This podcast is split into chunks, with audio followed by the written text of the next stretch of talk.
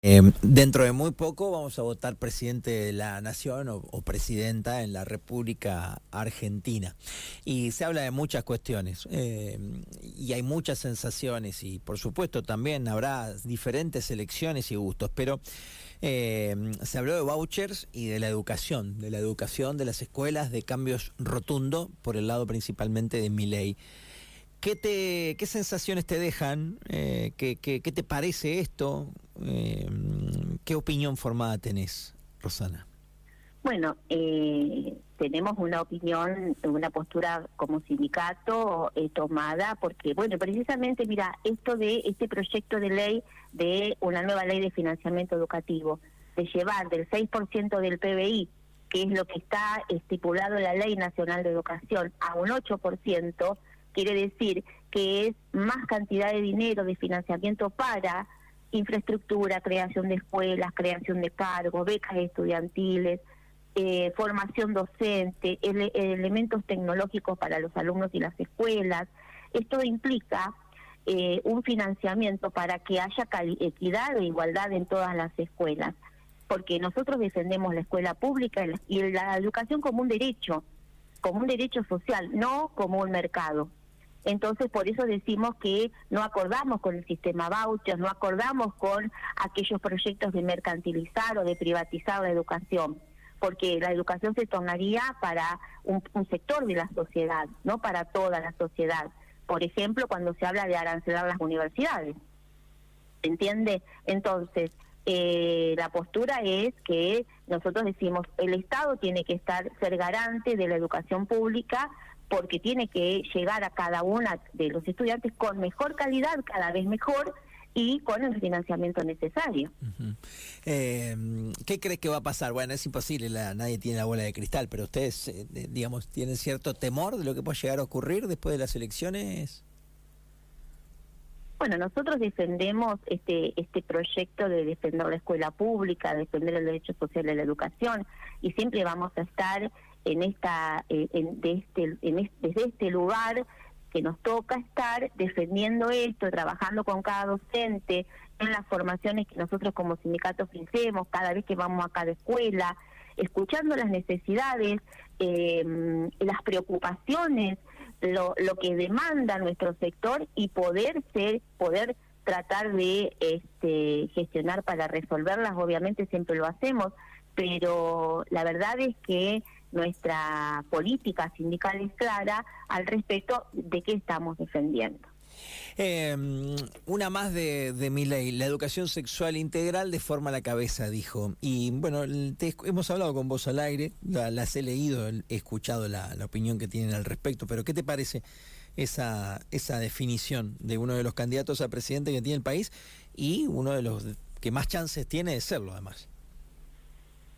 Eh, bueno, nosotros, la ESI, el programa de educación sexual integral también es producto de una larga lucha, de mucho trabajo, de, muchos años eh, de, estudiar, de trabajar y de luchar también para lograr tener esa normativa y después para llevarla a las escuelas y trabajar al respecto, por el derecho que tienen los y las estudiantes, los niños, niñas, adolescentes, a poder recibir educación sexual integral en las escuelas por el cuidado a sí mismo, el cuidado hacia los demás, vincularse, romper estereotipos de género, poder evitar situaciones de violencia de género y si las hay, poder este, detectarlas para, para acompañar, para ayudar, para sacar a las personas de esa situación.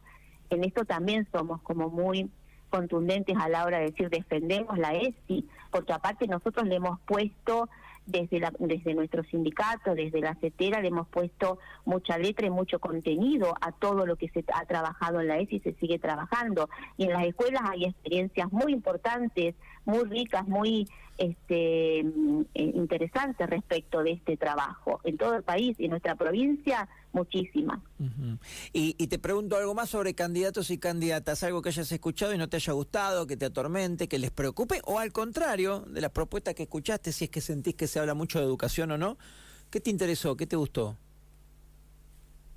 Eh, a mí lo que, o sea, en realidad lo que nos preocupa es esto que venimos hablando, esto que estamos hablando aquí, que tiene que ver con eh, qué, qué modelo o proyecto político y qué tipo de educación están este, hablando los y las candidatas, ¿no? Eh, sobre todo esto que vos estás hablando de privatizar, del sistema voucher,